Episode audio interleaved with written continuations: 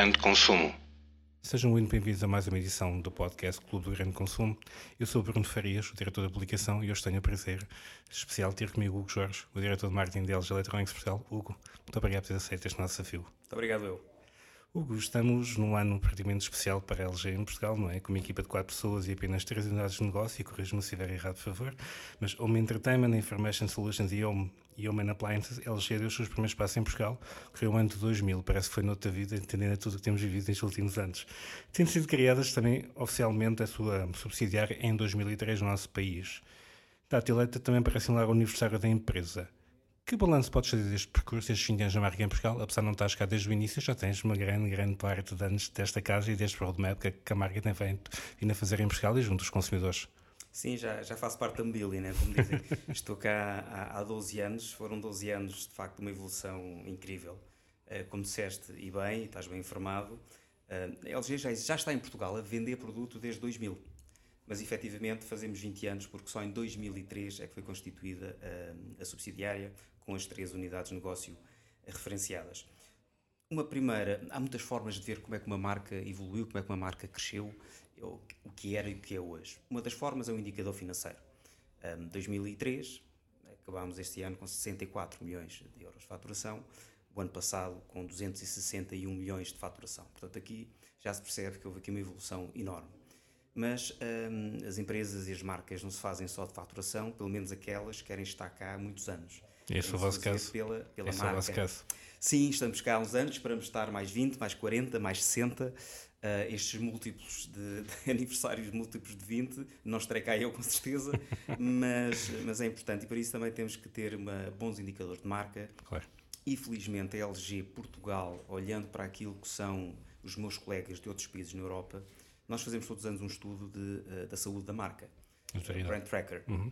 E estamos constantemente, desde que eu cá estou, pelo menos há 12 anos, um, com indicadores muito acima da média europeia. Ou seja, a forma como os europeus olham para as LGs em cada um dos países, os portugueses olham para a LG em Portugal de uma forma uh, muito mais positiva e mais agradada do que nos outros países. Isso deixa-nos, obviamente, muito satisfeitos. Temos níveis de awareness, de preference uh, muito elevados e isso diz-nos que estamos a fazer as coisas como, da forma certa. E como é que isso explica, Hugo? Essa uh, saúde da marca, essa maturidade toda? Há dois fatores, eu diria. Por um lado, uh, os portugueses gostam de tecnologia. Os portugueses gostam de tecnologia e acho que a LG soube entrar no mercado uh, com produtos de facto diferenciadores. É um mercado mais pequeno, é mais fácil as pessoas também conhecerem as coisas, o que vai saindo, as novidades, um, a forma como nós temos comunicado a marca pelo produto, por um lado, as pessoas vão conhecendo, mas também apostando em comunicação como a sustentabilidade e outros temas que podemos falar um bocadinho mais à frente, ajudam a olhar para a marca com outra maturidade. Portanto, é uma marca está cá apenas para os seus objetivos comerciais, não tem objetivos para além disso, sabe estar um, no, no, país onde está assente neste momento, a ter outro tipo de preocupações com a sociedade, com o meio ambiente, etc, etc. E são muitas as ações que vamos fazendo ao longo de todos estes anos que ajudam, penso eu, a que exista esta percepção para com a marca. E a marca já atingiu a sua, maturidade no nosso país. Tu falaste exatamente em maturidade. Essa é a expressão correta? Ele já é uma marca madura no nosso país ou ainda está no início ou, ainda está, ou está ainda num estágio da sua evolução que lhe permite ir mais longe ainda? Uma marca como a LG nunca pode estar satisfeita. Até para uma marca está... tecnológica, não é? Sim, Portanto, nunca sim, está parada. Claramente, claramente. Portanto, sim, maturidade, hum, porque já, que se, já conhecem a LG, embora não conheçam, se calhar, todos os consumidores, tudo aquilo que a LG tem. Porque há a faceta uh, de produto virado para o consumidor, obviamente esse é mais conhecido, vamos a qualquer uh, loja e vimos os produtos da LG, mas existe toda uma área uh, para o mercado profissional, portanto B2B, que se calhar não é tão conhecido do, dos portugueses.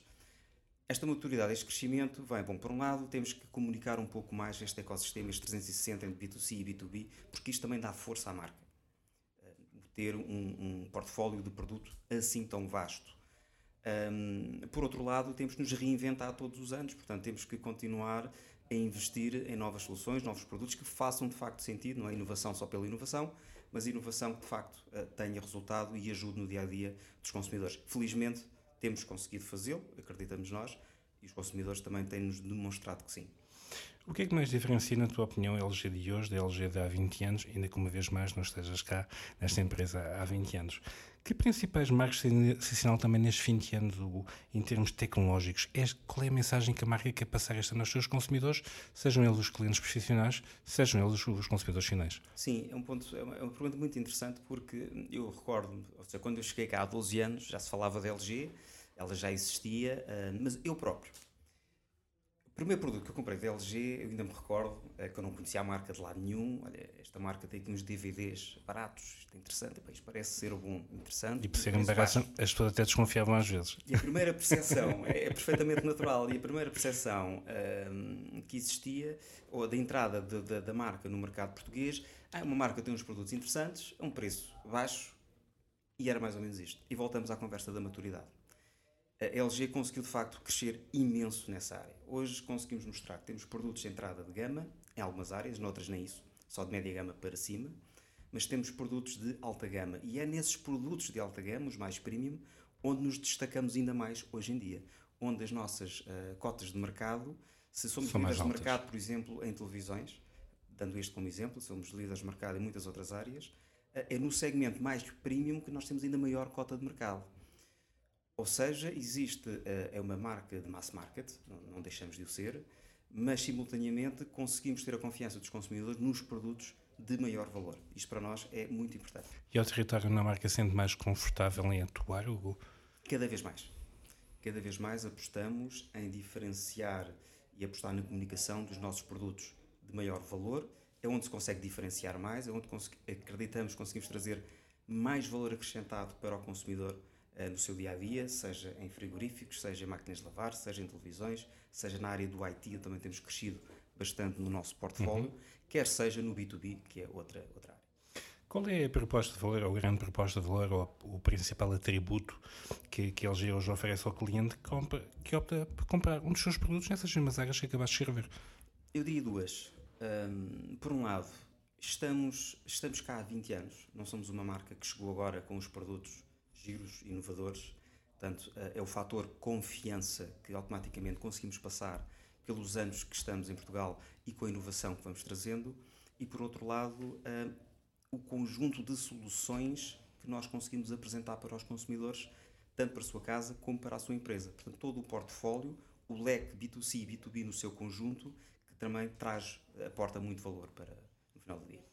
Essa é a forma como a LG olha para o mercado, então, considerando a sua dimensão e localização periférica, que queremos, quer não, e neste tipo de negócios a periferia paga-se e tem um custo muito alto nas decisões centrais, um, e de modo particular para a sucursal portuguesa, Hugo, a questão é, qual é o grande segredo para se manter relevante, para a marca se manter relevante, contrariando a tendência, porque passaram muitas marcas deste e de outros setores, como sabemos, com a transferência, por exemplo, de decisões para a Espanha. A sucursal portuguesa que continua a ter produtos vanguarda para um mercado que é menos relevante que, que muitos outros, calhar. Sim, nós somos, eh, nós também sofremos da iberização, eh, mas com uma grande diferença. Eh, os meus colegas espanhóis, que eu muito estimo e temos uma relação fantástica com eles, digo isto com toda a sinceridade, perceberam não vamos tocar em Portugal, porque Portugal está, está a trazer excelentes resultados, tem rácios de rentabilidade muito bons, tem, uh, fomos os, a primeira subsidiária na Europa a ser líder de mercado em TV, eh, somos a única subsidiária na Europa que tem, somos líderes de mercado em tantas áreas de negócio, máquinas de lavar roupa, side by side, televisões, monitores, etc. E eles foram uh, suficientemente lestos em perceber, não, se eles precisarem de ajuda de nós para alguma coisa, muito bem, cá estamos, se não, deixa, deixa estar. E, e, daí que nós consigamos ter aqui uma gestão local bastante autónoma. Quais as grandes diferenças do consumidor português de tecnologia? O que é que o diferencia em, em curtas palavras? Estas mesmas características representam uma vantagem competitiva para as marcas de tecnologia ou, ou pelo contrário, são um enorme desafio? Sabemos que somos um mercado de consumidores experimentalistas, pouco filadas das marcas, mas somos sensíveis à tecnologia e com ela também ao preço, naturalmente. É, muito bem dito. O português gosta muito de tecnologia, gosta muito de coisas novas, mas é, hum, mas é muito bem informado e hoje em dia uh, podem comprar aqui numa loja, mas podem mandar vir online uh, de outro, qualquer local. Portanto, nós temos que garantir aqui que, bom, em primeiro lugar, que damos uma boa assistência. Temos um bom pós-venda e, e, o facto de comprarem cá o produto, que damos todas as garantias uh, que a seguir poderá aí, aí, vir. Um, acreditamos que temos muitas, temos um, um, portfólio muito alargado em cada um dos segmentos de mercado. Portanto, nós temos as áreas de negócio, depois dentro de cada área de negócio temos uma série de segmentos um, e conseguimos satisfazer a grande parte, ou penso eu, grande parte dos consumidores em, em, Portugal, dependendo do seu gosto, do nível de inovação, tecnologia que pretendem, de se o design tem mais peso ou não e, obviamente, até onde de, quer despender uh, o investimento que quer fazer claro. nesse produto. Portanto, e o segredo passa por ter este, este leque, esta abrangência tão grande. Podemos considerar que esses são os argumentos que a companhia tem encontrado para conseguir contornar os seus desafios que o mercado tem trazido, em diversos, nomeadamente com as grandes crises económicas que se têm vivido e neste momento atravessamos uma ou outra toda a natureza e que redunda uh, com, com consequências ainda pouco expectáveis ao dia de hoje ou mesuráveis. Sim, sim, sim. Um, nós passamos por esta pandemia que terminou finalmente no dia 5 de maio. Um, nós passamos muito bem pela pandemia, foi uma área de crescimento de várias áreas de negócio, nomeadamente home appliances e eletrodomésticos, cresceu imenso mantendo as outras. E, portanto, não nos podemos, não podemos dizer que foram anos que nos tenham quebrado receita ou, ou profit. Este ano está a ser um ano mais desafiante. O mercado, em algumas áreas, tem estado a cair em termos de valor. A boa notícia para a LG é que nós temos estado a crescer no nosso market share. Portanto, uh, continuamos a ser preferenciais para, para, para os portugueses. Vivemos momentos de no ciclo que vem, Hugo. Estamos a viver alturas de mudança, a tecnologia também está a mudar. Iremos agora entrar num novo paradigma tecnológico. A LG quer estar na vanguarda desse paradigma tecnológico? Sim. Um, a LG tem muitas áreas de negócio que não são conhecidas, se calhar, para o, o comum um, Tais como se fizeste discriminar. Uh, por exemplo, uh, vehicle components ou áreas de robótica, uh, de assistentes, robôs assistentes que estão nos aeroportos e guiam as pessoas e limpam, garçons, robôs o Vehicle Components, que é uma área de infotainment para os automóveis, portanto, desde toda a componente de display, das baterias, da segurança que é necessário também aí ter, que é uma área que nós iniciámos, se não estou em erro, há cerca de 5 anos e que tem estado um crescimento enorme. Portanto, LG procura agarrar muitas outras oportunidades de negócio Uh, não só as de B2C mais diretamente para o consumidor. Por exemplo, uh, temos uma área muito forte de Energy Storage, storage Solutions, baterias para armazenar energia, e temos isso em Portugal. Esse, esse, esse negócio conseguimos trazê-lo para cá. Portanto, isto para fugir um pouco àquelas áreas que são mais típicas ou mais conhecidas. Muito bem.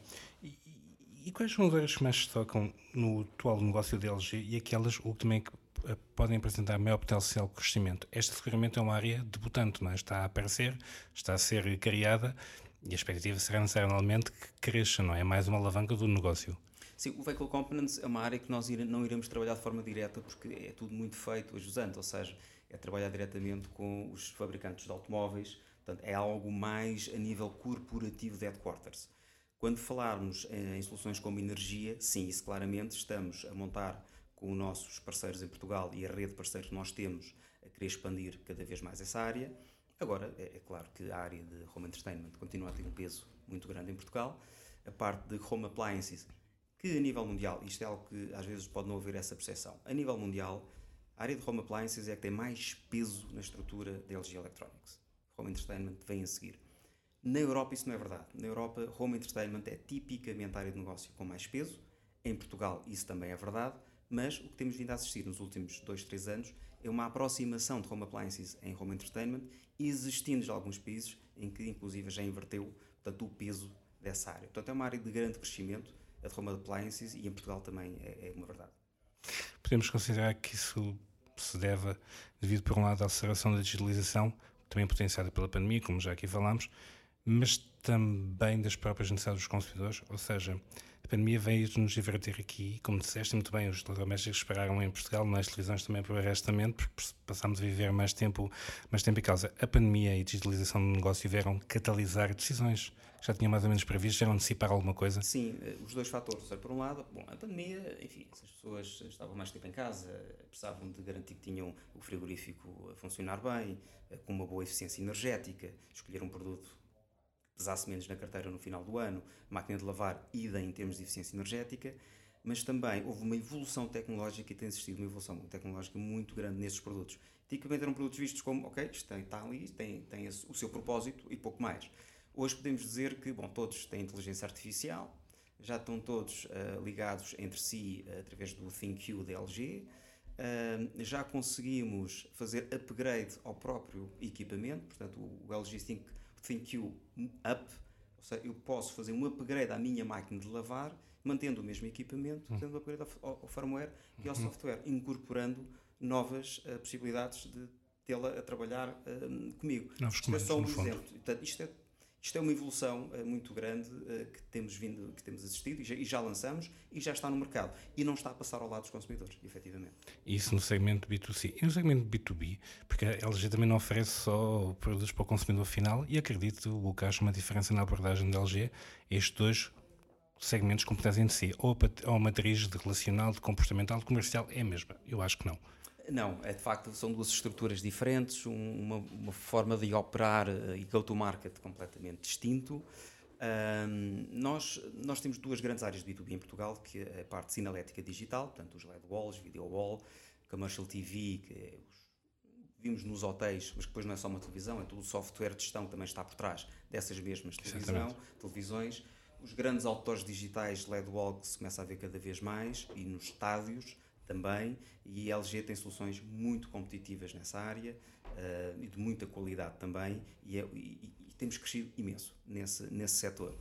Na parte do ar-condicionado, não temos só o ar-condicionado residencial ou para a nossa casa, mas uh, o ar-condicionado para grandes infraestruturas, para um hospital, para hotéis, para universidades, e temos uh, grandes obras de referência em Portugal tanto na parte sinalética digital como do ar-condicionado, nos últimos anos, o também nos tem colocado numa posição de vanguarda na Europa, na área do B2B, face aos nossos, aos nossos colegas. Por outro lado, no ano de 2021 foi anunciada a CDLG do mercado de smartphones. Era uma decisão inevitável. Penalizou-vos de alguma forma, Hugo? Enquanto eu tenho que olhar para esse tema de duas perspectivas. Enquanto marketeer, se quiser, tem pena, como é óbvio, porque é um produto que está no bolso dos consumidores, está junto ao coração, não é? É o nosso gadget mais pessoal. E para, e para comunicar, para estar mais presente, é um braço de comunicação que obviamente faz, faz falta. Mas quando eu olho, uh, no ano que nós deixámos os smartphones, que foi, penso que terá sido por volta de março desse ano, março, abril, nós terminámos esse ano a faturar mais que o ano anterior, mesmo perdendo a receita do mobile. Podem dizer, ah, não era muito grande. Já era qualquer coisa interessante. Portanto, era alguns milhões. Uh, e o que é que aconteceu? Houve um foco das equipas maior nas outras áreas de negócio, que eram mais rentáveis, e conseguimos crescer. Isto enquanto LG Portugal. Enquanto LG Global, houve um, re, uma, um redirecionamento dos investimentos, como eu disse há pouco, por exemplo, para os Vehicle Components, para a parte robótica, e que estão a dar resultados.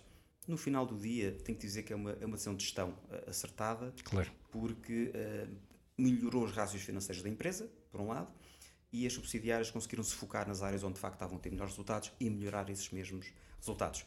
Mas sim, é, uma, é, uma, é um braço de comunicação que obviamente uh, não temos. Claro, e sobretudo numa área muito cara a muitos consumidores ou a todos nós, de forma transversal. Considerando também a presença da LG em tantas áreas de negócio, como as falamos aqui hoje, será expectável assistirmos a uma nova diversificação da sua oferta no futuro que mais está ou poderá LG inventar? Inventar, eh, há, muita coisa que a LG tem, há outros países na Europa ou noutros países do mundo que não temos em Portugal. Vou dar alguns exemplos. A LG é muito forte na parte de cozinha, por exemplo, do built-in. Nós não temos built-in ainda em Portugal. Eh, se calhar é uma área que temos que pensar em trazer e com força. Eh, não temos, por exemplo, os aspiradores, os robôs aspiradores em Portugal, mas também, também os temos. Um, outras áreas de negócio, enfim, mas isto só para dar dois exemplos de há muito produto dentro do LG Electronics ainda em B2C que ainda estamos a ponderar trazer para Portugal para diversificar ainda mais o portfólio e conseguir também dessa forma, dessa forma crescer. Já temos market shares elevados, é um mercado que já está maduro, um, os nossos concorrentes também estão a fazer o seu trabalho, obviamente, respeitamos o, o que fazem e sabemos que uh, para crescer não é só ganhar marca, a cota de mercado, mas também diversificar portfólio e estamos atentos a novas oportunidades, Falar hoje de tecnologia, também falar de sustentabilidade, inevitavelmente, considerando o impacto das mesmas nas alterações climáticas. Um dos projetos, precisamente, onde a LG Portugal se encontra envolvida é o Waste Summit, que tem vindo a abordar a problemática do lixo eletrónico, que é algo que passa mais ou menos despercebido na maior parte das pessoas. Como é que analisa esta meta problemática a nível de Portugal? Estamos ainda longe de atingir as metas a que nos propusemos enquanto país? Sim, estamos, estamos longe. A LG é uma temos, somos parceiros da ERP, portanto, European Recycling Platform, que é quem garante que o lixo eletrónico LG, portanto, os produtos que nós colocamos no mercado, têm depois, têm as taxas que permitem que os mesmos sejam reciclados. E, e, em conjunto, há muitos anos, e temos várias, várias atividades uh, em conjunto para poder um, consciencializar o mercado da importância para a reciclagem do lixo eletrónico, numa primeira instância, que era o e-waste, uhum. que passou o ano passado a ser waste. Porquê é que tirámos o i? Porque um, não só falamos do lixo eletrónico, mas também das embalagens. Passamos também a incorporar o, tema packaging. que está associado um, aos produtos. Um, enfim, fazemos ações, juntamos universidades, juntamos as instituições em Portugal uh, que regem uh, esta área, uh, porque efetivamente estamos longe, tentamos ir buscar uma forma mais simples, numa linguagem mais fácil, até com algum humor, passar também esta mensagem, porque é muito importante. A LG em Portugal está a tomar estas, estas ações em conjunto com a ERP, Existem muitas mais que eu poderia aqui falar, uh, junto às escolas, que é uma ação da ERP, não da LG, que é a geração de positrão, mas que nós patrocinamos com muito gosto porque vão a milhares de alunos em Portugal, de norte a sul, e fazem com que eles recolham e reciclem toneladas de lixo eletrónico através das comunidades. Isto é a melhor forma de começar a passar a importância e, e, e é uma ação que eu, que eu gosto imenso e que patrocino todos os anos, e depois temos então o Waste Summit com eles. Mas isto é o que a LG em Portugal está a fazer, porque a LG, enquanto empresa, tem muito bem uh, integrado no seu pensamento, uh, no seu governance model, se quiser, a, importante, a importância da sustentabilidade. Temos o ISG já, já criado há algum tempo, não é novidade. Temos metas muito importantes e muito fortes para cumprir até 2030, que é o carbono zero ou seja, queremos emitir zero carbono uh, nas nossas fábricas. Quando eu digo emitir zero carbono, é metade redução de emissão e outra metade ter como créditos de carbono através de outras ações de redução de carbono que vai fazendo pelo mundo fora. Até 2050 queremos ter todas as nossas fábricas com energias renováveis, mas 2050 falta tanto. Não, mas até 2050 já queremos ter, até 2030, peço desculpa, já queremos ter 50% das mesmas com energias renováveis todo o packaging, etc. Portanto, existe toda uma, uma, preocupação que não está, não é visível para o consumidor final, mas que existe de uma forma muito integrada em todo o ciclo dos produtos da, da LG. E que está associado à sua proposta de valor. Hugo, tecnologias no setor da tecnologia poderão ser importantes ou até mesmo determinantes no nosso entender para que esta problemática do lixo eletrónico possa ser abordada? De que modo poderemos tornar a tecnologia em si ainda mais circular, dentro daquilo que possa ser tornado ainda mais circulável, entre aspas, como é óbvio? Sim, posso dar o nosso, o nosso exemplo, ou seja, começando pelo packaging, existem, penso que 22 fatores-chave que são tidos em, em, preocupação quando se faz uma embalagem. O tipo de cartão ser reciclado, eh, as tintas são utilizadas não serem tóxicas, o peso e o volume, o próprio formato do mesmo, para que logisticamente possam encaixar mais no envio e não estar a fazer tantos envios e gastar mais carbono. Isso é um exemplo. Quando falamos do produto, ele ser. Quando é feita a assemblagem de um equipamento, é logo tida a preocupação que no final do ciclo de vida desse produto, quando houver o desmantelamento desse produto, exista o maior aproveitamento possível de material para reciclagem. Isso também é tido em, em linha de conta e depois do produto em si, portanto, a eficiência energética, utilizar, eh, as nossas máquinas de lavar utilizam muito menos água, portanto, não tem necessidade de gastar tanta água e menos eh, energia. Portanto, todas estas preocupações existem eh, no ciclo de vida dos produtos. E ao nível dos modelos de negócio, como é que esta problemática também poderá ser abordada ou estas problemáticas também se reflete isso no vosso modus operandi em Portugal e no mundo? Sabe que a palavra-chave é não olhar para o tema da sustentabilidade e da necessidade que as empresas têm em ter essa preocupação como uma problemática de investimento, não, não da questão, agora, da, do investimento. Ou um custo. Não deve ser visto com, com um custo. E é isso que o ISG vem fazer. Não, isto tem que ser incorporado no nosso modelo de governação de uma forma rentável. Natural, Isto tem que ser orgânico, tem que ser natural. Portanto, a forma como nós estamos a encaixar a, a, a, passagem para energias renováveis, a meta de carbono zero, não é. Mas isto agora vai trazer mais custos, vai ser uma chatice, se calhar tem que aumentar o preço dos meus produtos. Não é isso que está aqui uh, em causa, é precisamente que isto seja incorporado de uma forma orgânica, natural e rentável. Quais serão os elementos-chave no vosso entender que irão, que irão moldar a tecnologia no futuro? São estes, mesmos elementos que já moldam o seu presente e o seu cotidiano? Ou podemos estar, podemos estar perante novos elementos-chave no desenvolvimento de novas tecnologias e com eles novos produtos, novas propostas de valor? Quando diz novos modelos-chave. Uh... Novos, novos elementos-chave, ou seja, novos, novos modelos de negócio, novos produtos, novas filosofias de, de trabalhar. Sim, sim, trabalhar, sim. quer dizer, vivemos um, estamos num, num ano e numa época de profunda mudança até, até a nível da filosofia, de, de negócio, de perspectiva, não é? da abordagem do conceito do produto. Hum. Não é? O, estes elementos-chave, portanto, todos isto temos ainda a falar desde a nossa claro, conversa, claro, claro. como é que eles poderão mudar o futuro? Se é que já não estão a mudar, moldando, moldando o seu presente. Sim, uh, eu acho que cada vez mais quando lançamos um produto para o mercado, um, bom, enfim, o, o, o, que é que é um facto? Sim, os produtos têm que ser uh, energeticamente eficientes, tem que haver preocupação com a sustentabilidade, tem que ter tecnologia, tem que ter inovação, tem que ser úteis para mim, mas existe aqui todo um outro lado agora, mas isto não tem que ser um produto intrusivo também em minha casa. Isto tem que, se, tem que haver aqui uma misturar com aquilo que é o meu ambiente, a parte decorativa, uh, o LG Objet, que é toda uma área de negócio agora de produtos como entertainment, uh, do som também, não só nas televisões, em que nós conseguimos retirar o produto da nossa sala e que ele só apareça quando eu quero, através de um, um simples toque de um, de um botão. Um, o controle e a gestão remota dos meus equipamentos, um, o upgrade tecnológico, ou seja, o aumento de vida, do ciclo de vida dos produtos, ou uh, limitar a sua obsolescência através de, dos upgrades uh, e através do software que vamos tendo cada vez mais. Portanto, isto são modelos de negócio distintos e que uh, com certeza vão estar. E como é que ele também já se está a posicionar para incorporar toda essa filosofia que acabaste de nos escrever nos seus modelos de negócio, sejam eles presentes ou futuro? Isso, se calhar, já não é o futuro, é mesmo o presente. Já, não é o já, que está em causa. É, é, o presente, sim. começa a ser o presente. E como começa a ser o presente, ainda tem muito futuro para dar. Portanto, ainda, tem, ainda temos muito aí para, para crescer. Como eu disse há pouco, por exemplo, o Think You Up, que é uma possibilidade de, nas nossas máquinas de uh, lavar roupa, poder fazer com que ela se faça um upgrade automático é algo que estamos a explorar, estamos em um caminho que estamos a iniciar e que amanhã poderá estar eh, em muitos outros produtos. Isto é apenas um, um exemplo, não é? Uhum. E no meio desse caminho todo evolutivo, onde a tecnologia faz parte do nosso cotidiano, como é que podemos tornar a tecnologia mais próxima? Como é que se pode mais próxima, mais humanizada? Qual o papel do homem nesse equilíbrio, não é? De toda essa função? Qual será, por outras palavras, a grande missão da tecnologia no futuro? É tornar o nosso cotidiano ainda mais simples, mais eficiente, É, uma, é um bocado a pergunta um milhão sim, de dólares, eu sim, sei, mas é, faz-me sentido. Eu gosto de pensar que eu tenho a tecnologia quando preciso dela e que ela responde às minhas necessidades quando eu preciso. Não preciso que ela me diga 500 coisas a mais daquilo que faz no Euro Smartphones no Exatamente. início. E pá, isto faz tanta coisa, eu nem sei utilizar metade disto.